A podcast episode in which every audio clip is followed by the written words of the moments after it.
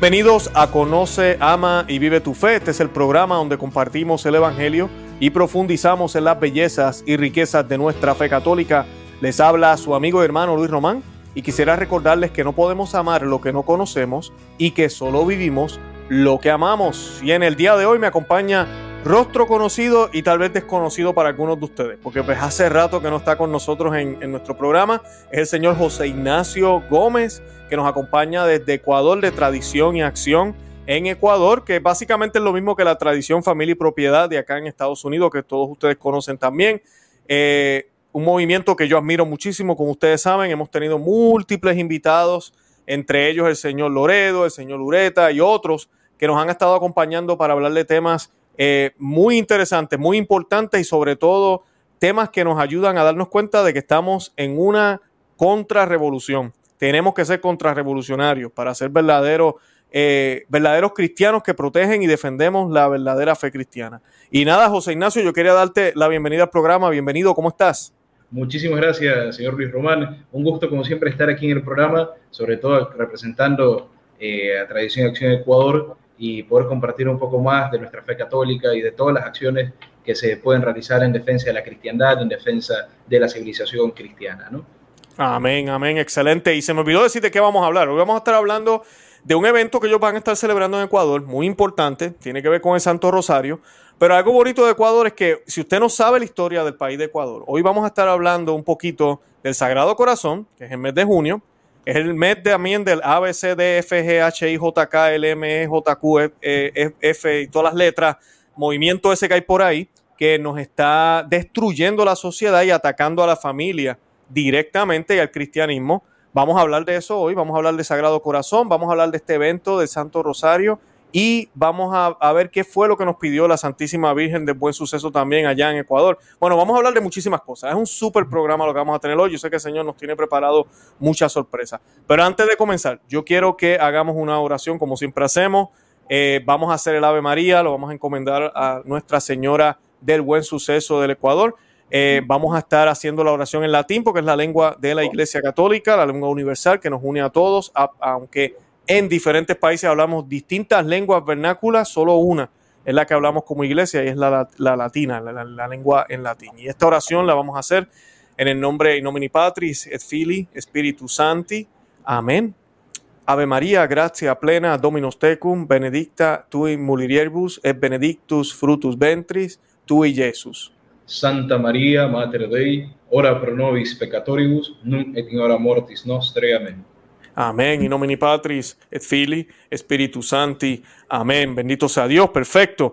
Bueno, José Ignacio, señor José Ignacio Gómez, para llamarlo propiamente como se supone que sea.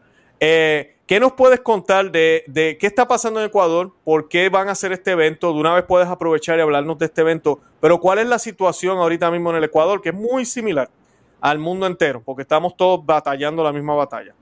Claro que sí. Eh, en cuanto tal, un saludo a todos los eh, amigos que están viendo aquí el programa, eh, todos los que escuchan Conoce, Ama y Vive tu Fe, un programa realmente católico, contrarrevolucionario sobre todo que nos instruye en estas verdades de fe tan importantes. Y en relación a este evento que estamos organizando, es algo que es un, pertenece a una corriente internacional que se está realizando en casi todo el mundo, que son rosarios para hombres muy interesante. Esto nace en Polonia, eh, se ha expandido por otros países como España, donde se están rezando eh, varios rosarios para hombres. En Argentina también se han rezado algunos, en varios países del mundo, en Perú.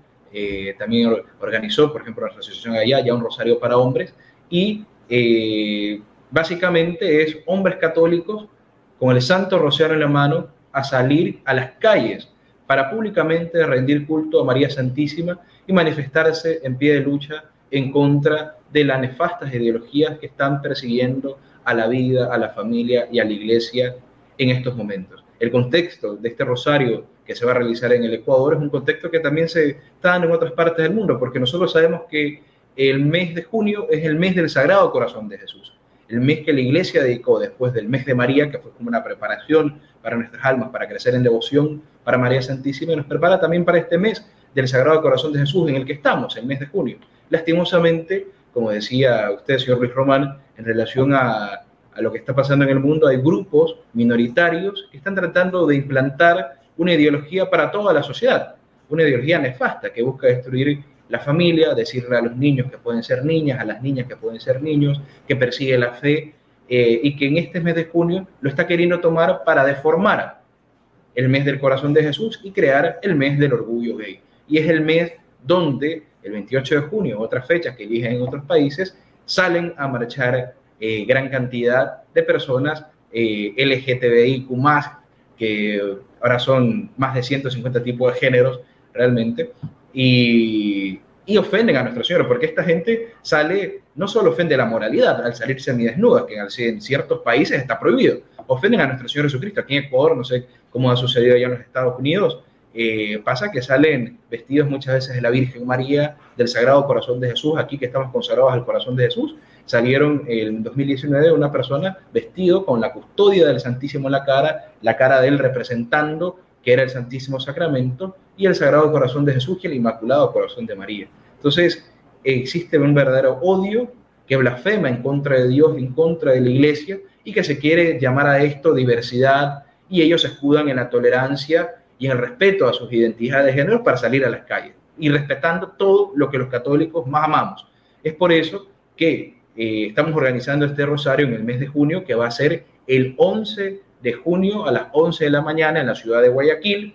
Eh, va a ser organizado por nuestra asociación, con otra, otra asociación también aquí de Cor, que se llama Arcángel, y eh, que estamos haciendo para desagraviar, desagraviar públicamente al Sagrado Corazón de Jesús y el Inmaculado Corazón de María, que va a ser realmente ofendido en este mes. Entonces va a ser en la ciudad de Guayaquil, en la plaza de San Francisco, haciendo una invitación. Pero nosotros sabemos que eh, Conoce, Ama y Vive tu Fe tiene muchos seguidores de Ecuador, de diferentes partes del país, congregarse en la ciudad de Guayaquil para desagraviar al corazón de Jesús, reparar los pecados cometidos que se van a cometer en este mes y se han hecho en otros años y rezar el Santo Rosario públicamente, el mayor arma que tenemos contra todas las herejías, eh, en la Plaza San Francisco el día sábado 11, que ya es este sábado, 11 a las 11 de la mañana, Plaza San Francisco, que queda en la 9 de octubre en la calle principal de Guayaquil. Y esto es una iniciativa que se puede replicar. Ahora nos podemos preguntar, bueno, ¿por qué Rosario de hombres? ¿no? Esa era mi pregunta. ¿Por, qué hombres, verdad? ¿Por qué no? ¿Y, qué con las mujeres? por supuesto.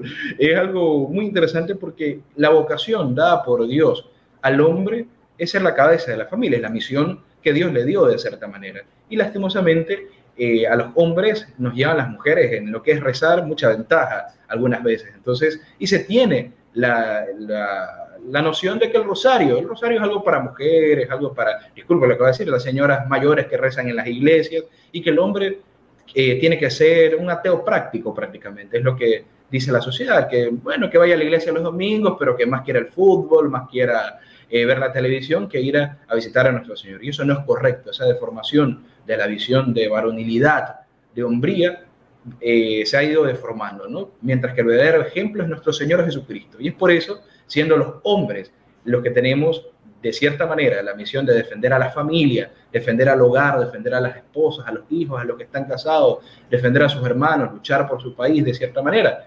Eh, es muy interesante que los hombres también salen a las calles a defender la fe, lo que no quiere decir que las mujeres no puedan ir a rezar también, aunque sean rosarios para hombres. El asunto es hacer ese llamado también a las cabezas de los hogares, a cada uno de los jóvenes, que son el futuro de la nación también, a salir a las calles y demostrar que los hombres también rezamos el rosario y que el rosario, además de ser una devoción, también es un arma, como la Virgen lo dio, para aplacar todas las herejías. Decía San Pío X, dadme un ejército que rece el Santo Rosario y con él conquistaré al mundo. Entonces, es un arma espiritual que después en el transcurso del programa vamos a ver cómo ha ayudado en épocas históricas a salvar a la cristiandad de varias persecuciones que se ha tenido. En el fondo, todo esto que está pasando en nuestra sociedad, LGTBI, persecuciones a la vida, persecuciones a la familia, este adoctrinamiento que se quiere hacer, pues tiene base justamente en una persecución anticristiana que podemos hablar a lo largo del programa. Excelente. ¿Sabes qué, José? Estaba pensando ahorita, mientras hablaba, que es cierto, es un fenómeno que se está dando en el mundo católico, donde están eh, surgiendo estos grupos. Polonia pareciera que fue el primero, ¿verdad? Los hombres rezando en la calle, eh, por distintas razones, por esto también, por todo lo que está sucediendo. Luego otros países se han ido uniendo. Y yo te quería hacer la pregunta, eh, porque sabemos que el patriarcado, como le llaman, ¿verdad? el rol del hombre, el rol del papá, la cabeza del hogar, el gobernante, lo, lo, que es el hombre, lo que es masculino, ¿verdad? Ha sido muy atacado en las últimas décadas, ¿verdad? Y pues eh, se critica lo que es el macho, como decimos, que, que, realmente, ¿verdad? No es lo que se dice por ahí. Una cosa es ser un caballero, ser un hombre verdadero. Y otra cosa, sí, hay hombres malos, claro que sí. Pero ahorita mismo hay un ataque frontal a todo lo que sea varonil incluso hasta dentro de la Iglesia Católica, lamentablemente, eh, estamos viviendo eso. Una liturgia bien afeminada, lo que vemos muchas veces en las iglesias. Sacerdotes que lamentablemente, una cosa es que sean un poquito amanerados, pero otra cosa es que de verdad se ha perdido ese, ese porte de un pastor varonil que tiene que haber en una iglesia, que se espera que haya en una parroquia. Eh, ¿Qué nos puedes decir de que se hagan estos rosarios y hayan estén teniendo tanto eh, éxito? Porque ahorita mismo nosotros aquí en Estados Unidos uno de los videos más populares recientemente fue con esto de los ataques que estaban haciéndole a las iglesias por todo lo que está pasando aquí con lo del aborto. Y habían en Nueva York, en la catedral eh, de San Patricio, de San Patrick, hombres, hombres en la puerta, rezando el rosario. Eh, ¿A qué tú crees que está sucediendo? ¿Será que el Espíritu Santo está obrando? ¿Qué tú crees que está pasando? Que como que se ve un resurgir del papel masculino ahorita mismo dentro de la iglesia es muy interesante porque es exactamente eso, ¿no? Debido a, hay mucha gente que debido a la maldad de lo que está pasando hoy en día, eh, casos, por ejemplo, que donde el Estado se intromete para, eh, digamos, en Canadá sucedió el caso de un, de un padre que la, la, hija, que tenía problemas psicológicos, estaba siendo adoctrinada por un, un grupo LGTBI. Y, y, y él la retiró de ese grupo porque decía, bueno, mi hija tiene problemas psicológicos porque le estaban diciendo que ella, la verdadera razón eh, por qué tenía esos problemas es porque ella era un hombre en un cuerpo de una mujer y la están adoctrinando para que ella cambie eh, su sexo, ¿no? Y ella fue con, ese, con ese cuento a los padres, ¿no? Y los padres se preocuparon y la retiraron de ese tipo de influencia, ¿no? Y el grupo LGTBI, este grupo feminista, eh, llevó y, y, lo llevó a la corte, ¿no? Llegó a la justicia porque el padre no podía entrometerse en, en el fondo en, eh, en, esa decisión que estaba tomando el hijo. Y las leyes de Canadá permiten aquello. Por lo tanto, el padre pierde el juicio en contra del Estado. Entonces, y además de eso, él, bien, viéndose perdido, eh, no pudiendo retirar a su hija de esa influencia, eh, comienza a hacer charlas en contra de todo esto. Y como hay una ley que no le permite manifestarse en contra de todo esto, lo meten preso.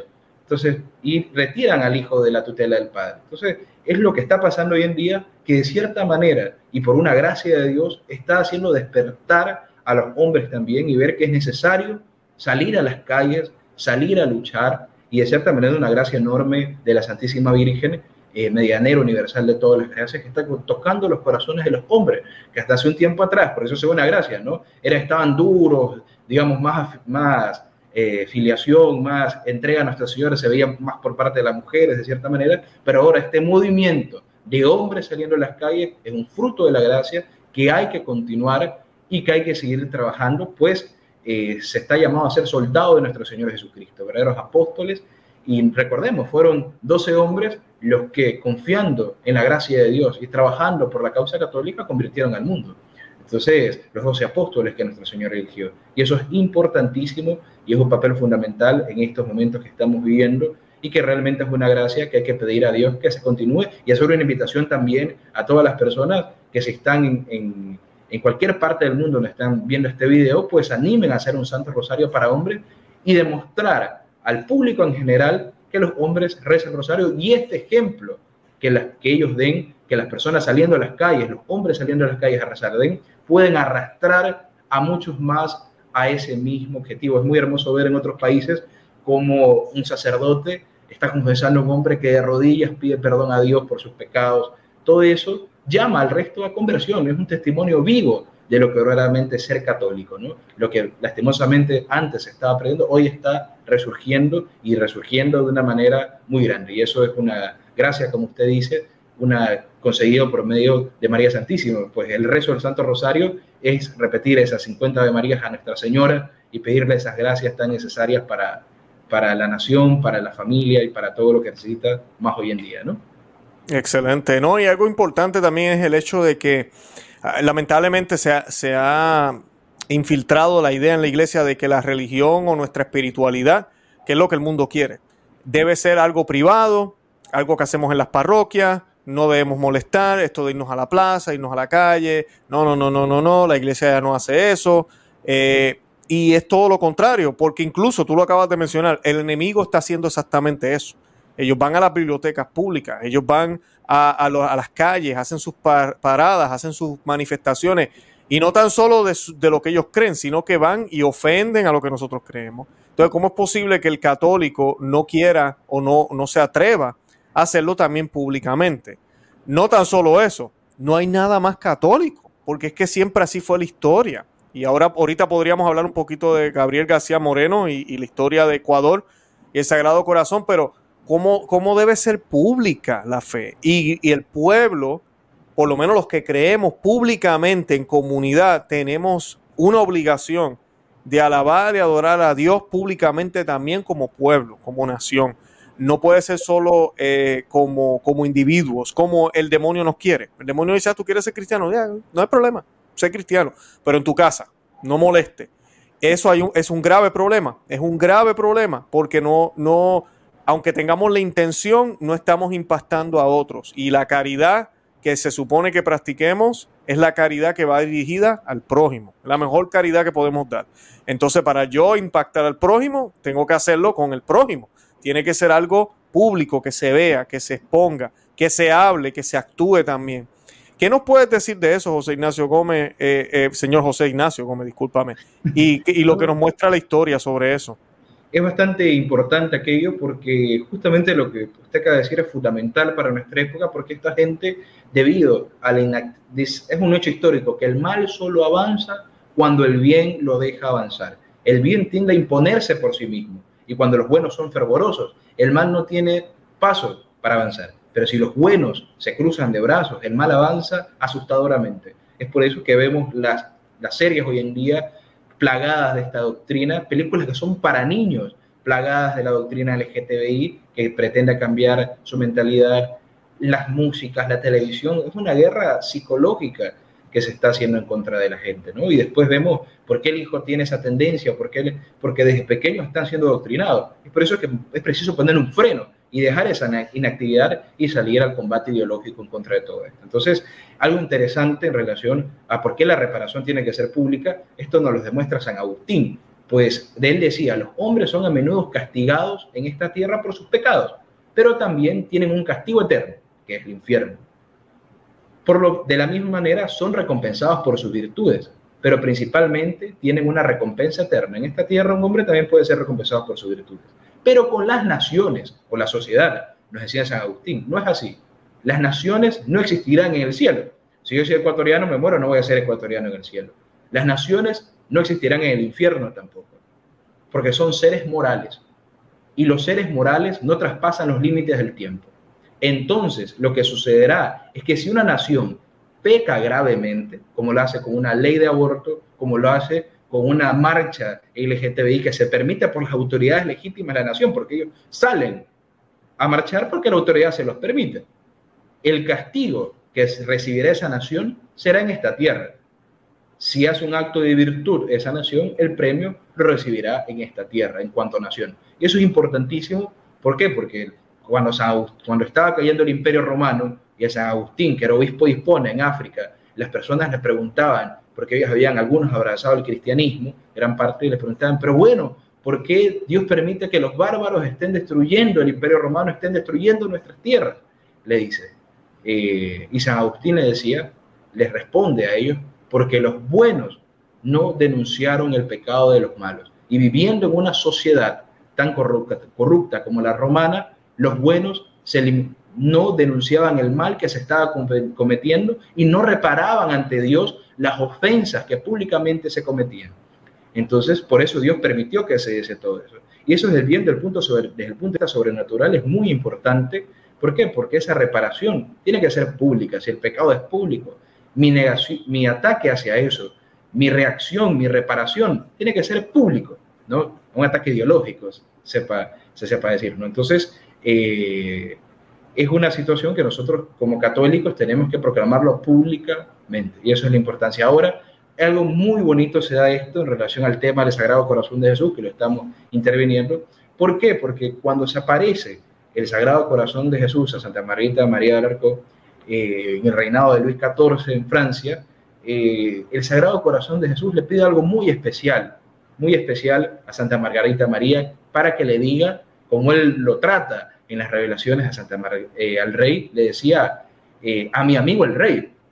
De esa manera trataba el Sagrado Corazón de Jesús a Luis XIV en aquel tiempo. Entonces, dile a mi amigo el rey que yo quiero reinar en esta patria, le dice. Y yo quiero que el corazón de Jesús sea puesto en sus blasones de armas, en su bandera.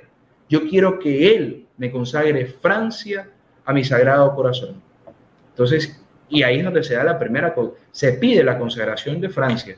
Viéndolo desde el punto de vista histórico, bastante interesante saber, porque lo que quería el Sagrado Corazón de Jesús era apaciguar esas revoluciones internas y esa convención interna que estaba teniendo la cristiandad. Estaba el Renacimiento, que había desencadenado el protestantismo también, se estaba difundiendo por toda, por toda Francia, eh, había ya nuevamente, el humanismo estaba tomando eh, parte de la sociedad donde se quitó al del centro de las cosas a Dios y se puso al propio ser humano y comenzó a paganizarse la cristiandad.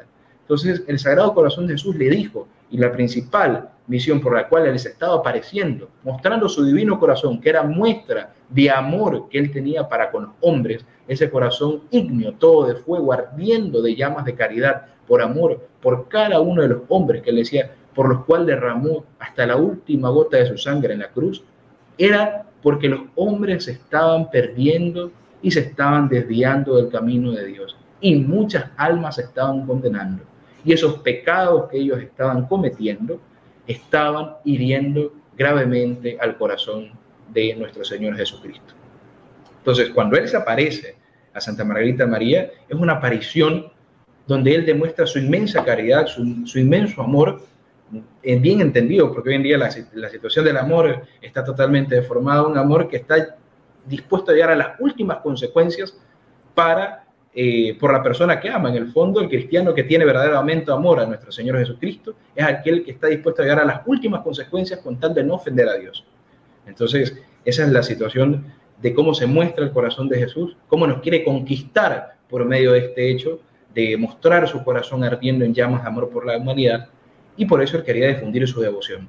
Y que se consagrase Francia para lograr la restauración moral de Francia y en la fe sobre todo por medio de esta consagración de Francia al corazón de Jesús.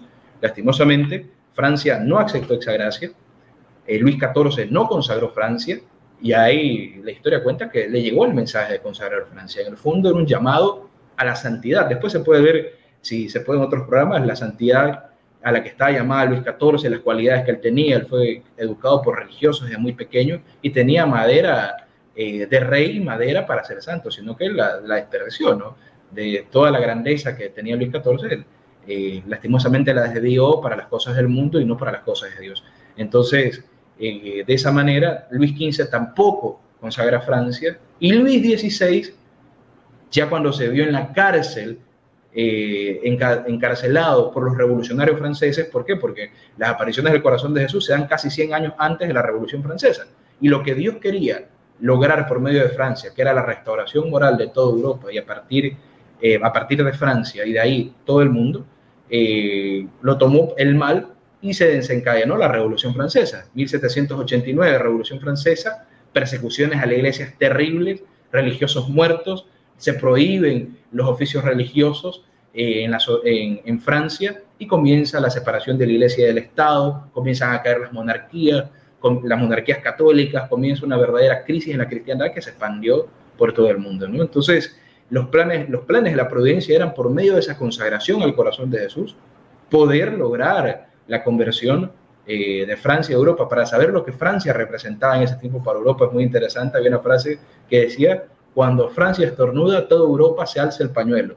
La que ponía la tónica eh, en, en, costumbres, en, en, todo en todas las sociedades, digamos, eh, era Francia. Entonces, es bastante interesante estudiar desde este punto de vista histórico la devoción al corazón de Jesús y la importancia de que, de que esa devoción era para él verdaderamente reinar en la sociedad, reinar en el mundo entero y restaurar la cristiandad. una revolución, es una eh, revelación muy importante y una devoción muy, eh, muy necesaria para nuestra época. Entonces, esa gracia no se dio, Francia cayó en las garras de la Revolución Francesa, se expandió estos errores y llegaron también acá para nuestros países, América Latina, las guerras de independencia, pero es algo muy bonito y muy interesante porque aquí entra lo de Nuestra Señora del Buen Suceso, eh, que ella había profetizado algo muy importante para el Ecuador, donde ella decía, vendrá en el siglo XIX un presidente de veras cristiano que consagrará estas tierras al Sagrado Corazón de Jesús. Y esa gracia, aunque inmerecida, cayó en uno de los países más pequeños de Latinoamérica. Y el Ecuador, por medio del mandato de don Gabriel García Moreno, consagra estas tierras legítimamente al corazón de Jesús. Entonces, eh, de esa manera, la Virgen del Buen Suceso, ahora continuando con la revelación, decía, en el, eh, ella decía, este presidente, varón de carácter, tendrá la palma del martirio en la misma plaza donde está este mi convento. Entonces, esa consagración que realizará este presidente será la sustentación de la fe para los siglos venideros. Entonces, la importancia de la, de la consagración de estas tierras al Sagrado Corazón de Jesús la proclamación de don Gabriel García Moreno como un mártir está implícito en esta revelación y que se dio así. Un 6 de agosto de 1875, don Gabriel García Moreno muere por eh, odio a la fe y sus últimas palabras fueron Dios no muere. Es decir, esa gracia, aunque merecida, recayó en el Ecuador y propiamente fuimos la primera nación en ser consagrada al Sagrado Corazón de Jesús y hay muchas naciones más. Entonces es muy interesante recalcar esto en relación a lo que se va a hacer y la, la connotación que tiene también tan importante en nuestras tierras de también realizar estos actos de reparación.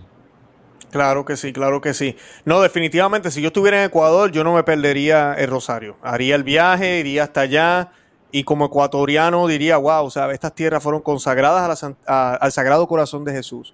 Fue la, la, y en muchos países ya también de Latinoamérica lo han hecho, pero Ecuador fue el primero.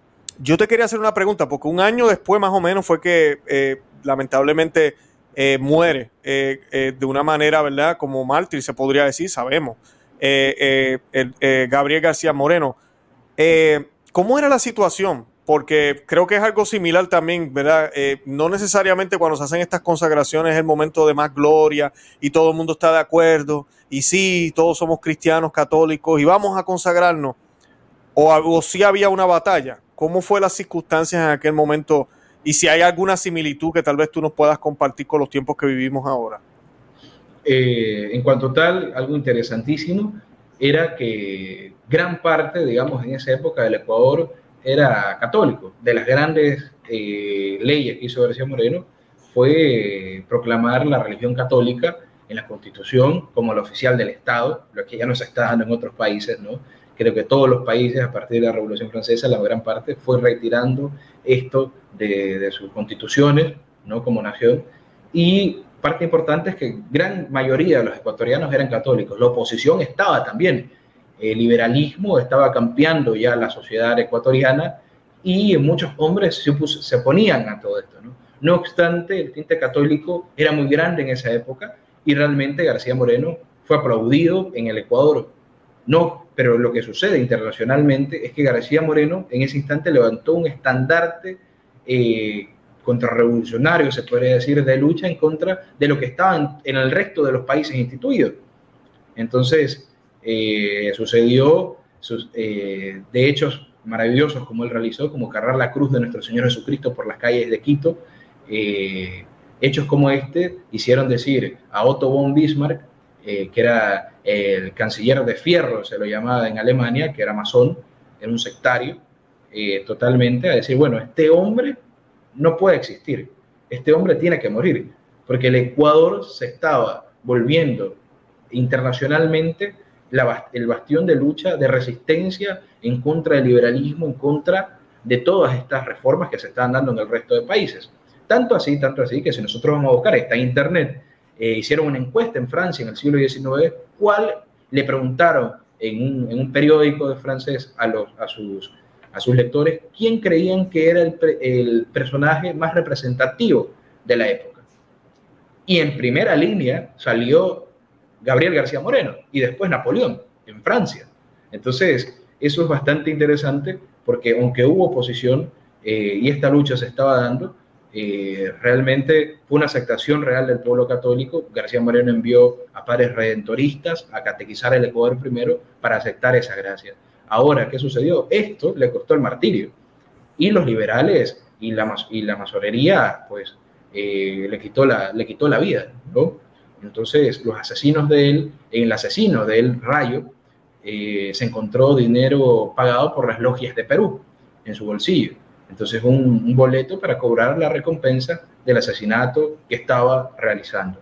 Entonces, eh, de ahí se, se dio una gran crisis para el Ecuador, gobiernos más o menos buenos, la mayoría malos, y la revolución liberal se expandió por toda la nación y una persecución terrible a la iglesia. Entonces, esa lucha siempre se ha dado hoy en día en nuestra sociedad y uno, el católico, por una, y esto es algo, una, es algo que, está, eh, que se estudia en, en, la doctrina de la iglesia católica, tiene que estar dispuesto a llevar el amor a nuestro Señor a las últimas consecuencias y a su vez estar dispuesto a dar la vida por nuestro Señor Jesucristo. Si a nosotros viniéramos, eh, vinieran en esta entrevista a decirnos, niega a nuestro Señor Jesucristo o muere, si uno lo niega, apostata de la fe.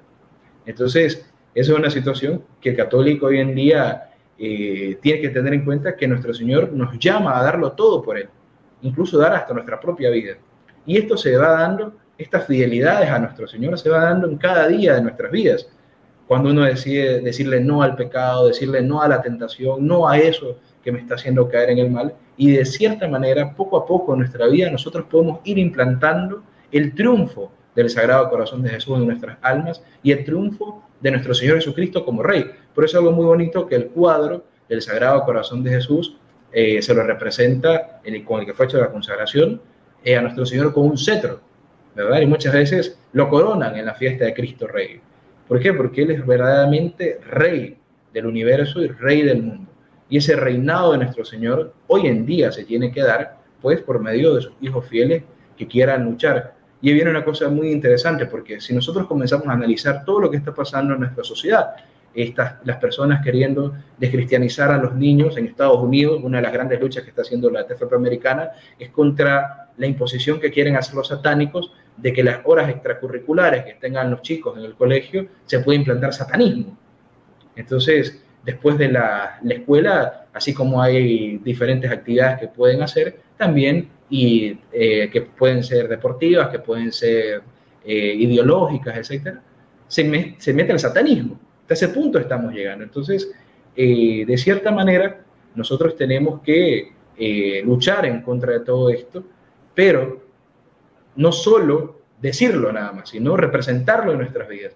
Y eso es lo que Doctor Primo Correo Oliveira, el fundador de, estas asociaciones que se encuentran en más de 32 países del mundo, lo describe en su libro Revolución y Contrarrevolución, que es muy importante, a ese proceso que está destruyendo a la civilización cristiana, que cinco veces secular, que se, viene, se está dando desde la caída de la Edad Media hasta nuestra época, eh, se lo, lo llamó él revolución, con un movimiento que no solo busca destruir un cierto tipo de cosas específicas, sino todo un orden de cosas.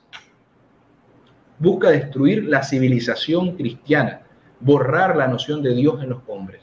Entonces, de esa manera, nosotros, el papel que tenemos que hacer, dice doctor Plinio, puede ser la palabra contrarrevolucionario, que es muy interesante, luchar en contra de ese gran mal que está predominando en nuestra época.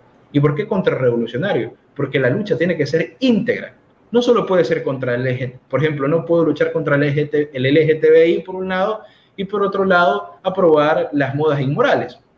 No puedo ser católico por un lado y ir a la misa, etcétera, etcétera, y por otro lado aprobar que el aborto en ciertos casos. Y lo que está pasando es la falta de integridad en nuestra fe, es lo que se está viviendo hoy en día en nuestra sociedad.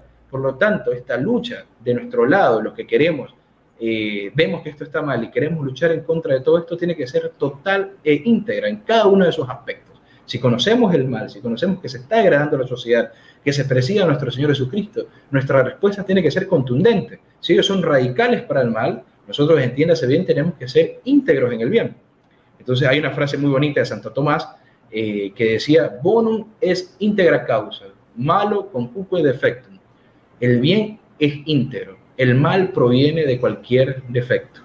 Entonces, y ese bien íntegro es el que hoy en día los católicos, porque esto no se trata eh, propiamente de, ser, digamos, contrarrevolucionario, está alejado de la palabra católico, nada que ver, es ser verdaderamente católicos y seguir nuestra fe íntegramente, como la manda nuestro Señor Jesucristo, que en la Sagrada Escritura nos le demuestra diciendo, sed perfecto como mi Padre Celestial es perfecto.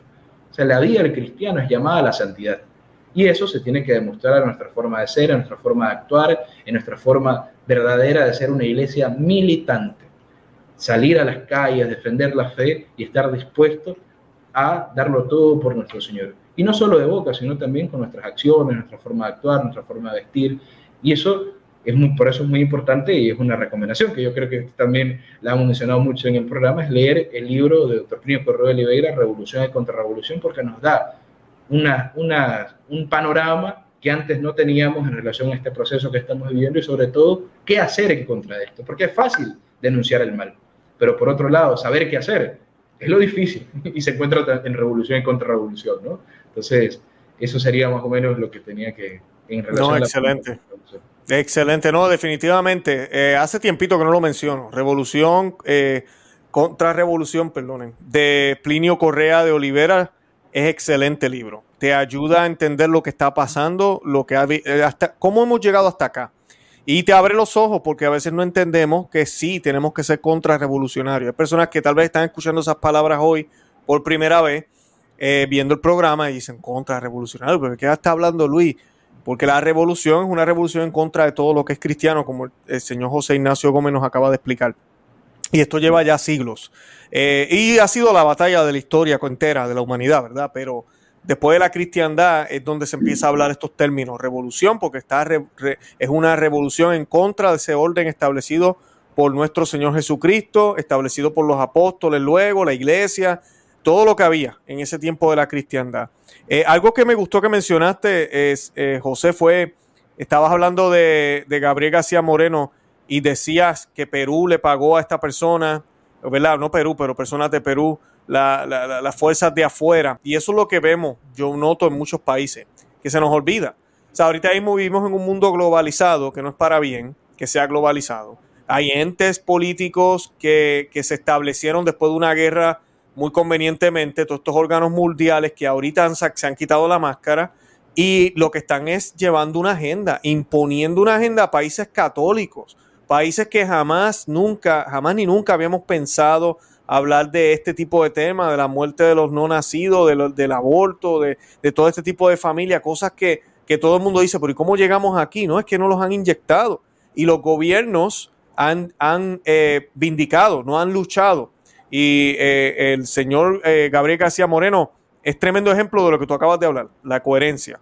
La coherencia que cualquier presidente, gobernante está llamado a tener, pero que tú y yo también estamos llamados a tener, porque no nos podemos lavar las manos y decir, ah, esos temas de políticos, eso es de allá, del que está allá, de, del Papa, de los cardenales, del sacerdote, yo pues, ¿qué puedo hacer? No, tú y yo estamos llamados a ser coherentes en todo, en todo lo que vemos, escuchamos, cómo vestimos, qué hacemos, desde en esos pequeños detalles, que no son tan pequeños, tenemos que empezar para que seamos coherentes cuando hablemos el mensaje, cuando vivamos nuestra vida y, de esa forma podamos dar un testimonio de lo que es ser verdaderamente un cristiano.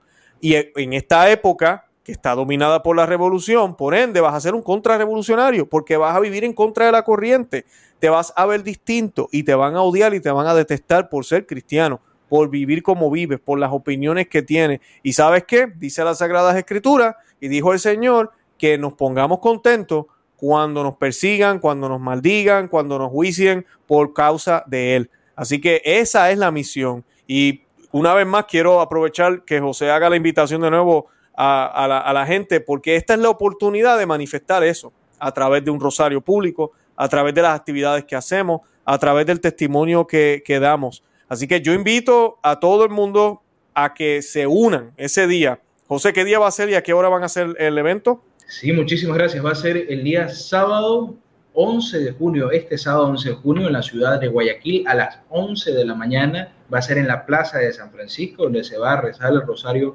públicamente en defensa de la familia, en defensa de la fe, en defensa del Sagrado Corazón de Jesús, este rosario para hombres, para que todos los hombres de todo el país que escuchan ciertamente a Conocer a Miguel de tu Fe, al señor Luis Román, que son seguidores de él, puedan acercarse a la ciudad de Guayaquil y vengan a rezar con nosotros este sábado 11 de junio a las 11 de la mañana en la Plaza de San Francisco, una de las plazas que queda eh, en, las, en, la calle 9 de octubre, frente a una iglesia, que es la iglesia de San Francisco, y que eh, es muy simbólica para realizar esta protesta. Algo muy, muy bonito que, que se podría explicar. Bueno, entonces, ¿cuál es el, val, eh, el valor de rezar el Santo Rosario? ¿no? Una de las cosas muy interesantes es que el Rosario fue dado a Santo Domingo de Guzmán como un arma para vencer todas las herejías.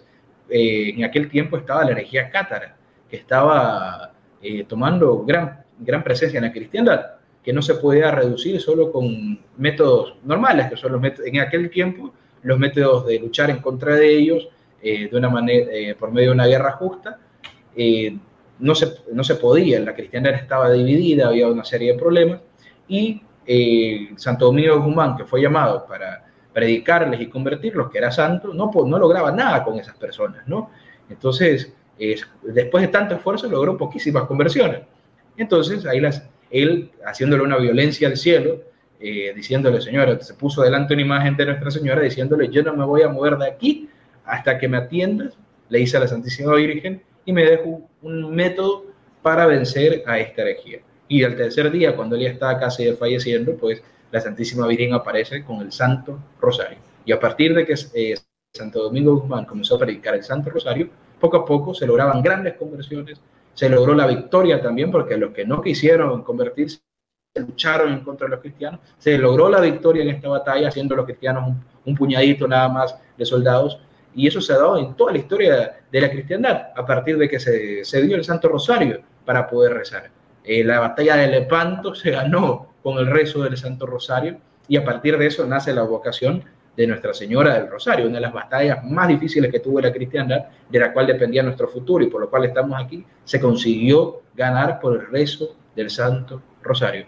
Y sin lugar a dudas, vamos a ganar esta batalla por medio de la intercesión de Nuestra Señora en nuestra época, por medio también del rezo del Santo Rosario, que es importantísimo. Entonces, y desde ese punto vemos, de ese punto de vista vemos no solo el Santo Rosario como una repetición continua de María, sino como una verdadera arma y un pisotón que se da al demonio en cada Ave de María y una rosa que se da a Nuestra Señora en cada plegaria que uno está haciendo en el rezo del Santo Rosario. Entonces, vamos a luchar por medio, de, por medio de esto y también por medio de los medios lícitos ideológicos que tenemos y manera de, lo, de de la que usted hace contra revolución es importantísima. Este programa Conoce a Medida de tu Fe, como nos ayuda realmente a ver la realidad de las cosas y de esa manera tomar resoluciones para nuestra vida de luchar por nuestro Señor Jesucristo. Y para terminar, hay una cosa muy bonita eh, que quería comentarles, porque uno puede decir, bueno, ¿cuál es el, eh, el resultado de todo esto? ¿no? ¿Cuál es el dinamismo que vamos a lograr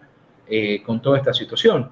y viene una cosa muy bonita que dice otro Opinión Correo Oliveira en el, en el Revolución y Contrarrevolución, donde dice, eh, se puede preguntar de qué valor es este dinamismo, esta acción que podemos hacer. Respondemos que en tesis es incalculable y ciertamente superior al de la revolución. Dice las Sagradas Escrituras, omnia possum in eo que me conforta. Todo lo puedo aquel que me conforta. Cuando los hombres resuelven cooperar con la gracia de Dios, entonces se operan las maravillas de la historia. La conversión del Imperio Romano, es la formación de la Edad Media, es la reconquista de España a partir de Covadonga, son todos esos acontecimientos que se dan como fruto de las grandes resurrecciones de alma de los pueblos, que los pueblos también son susceptibles. Resurrecciones invencibles, porque no hay nada que derrote a un pueblo virtuoso y que verdaderamente ame a Dios. Es lo que nosotros tenemos para, para compartir y, y la certeza de la victoria, dado por la Santísima Virgen, dado por Dios, la tenemos los católicos y los que queremos luchar en esta batalla por nuestro Señor Jesucristo y la Santísima Virgen. Amén, amén, viva Cristo Rey, bendito sea Dios, qué bien, qué bien. Eh, bueno, yo voy a dejar los enlaces de todo lo que eh, usualmente yo comparto cuando grabo con la TFP, pero con ustedes con Tradición y Acción en Ecuador. Voy a dejar los enlaces. Si usted está buscando a quién ayudar, mira, tremendo lugar. Voy a dejar los enlaces también para los que quieran hacer donaciones. Eh, también voy a compartir el enlace para el libro, que sé que posiblemente muchos ya están, ok, quiero el libro, quiero el libro. Bueno, voy a compartir el enlace. Y además de eso también vamos a compartir la información una vez más de Rosario también eh, en la descripción del programa para los que la, quieran compartir. Yo les exhorto a los que acaban de ver este programa que compartan el programa para que más personas se enteren del evento y que aprendan algo, porque de verdad que aprendimos hoy muchísimo con el señor José Ignacio Gómez eh, sobre, sobre este tema. Y nada, eh, señor Ignacio Gómez, ¿algo más que quieras añadir para, para concluir? No, agradecer nada más y que la Santísima Virgen, ah, una frase de la Santísima Virgen del Buen Suceso tan bonita que ella decía que todo lo que se pida por el rezo del Santo Rosario, nuestro Señor Jesucristo no puede negarlo, porque es la oración predilecta de ella. Entonces, el Salterio Mariano, y es muy interesante porque el Santo Rosario, cuando se lo dan a Santo Domingo de Guzmán, se lo da con los 150 de María, ¿no? los tres misterios, los osos, dolorosos y gloriosos, que si nosotros estamos avanzados en la vida espiritual y estamos en esta lucha, deberíamos hacerlo así como la Virgen nos lo mandó. ¿no? Entonces, eh, tenemos esa certeza dada por Nuestra Señora, Nuestra Señora en Fátima, que tanto decía, quieren paz en el mundo, recen el Santo Rosario. Nuestra Señora nos lo ha pedido muchísimas veces. El punto es que nosotros no hacemos caso, ¿no?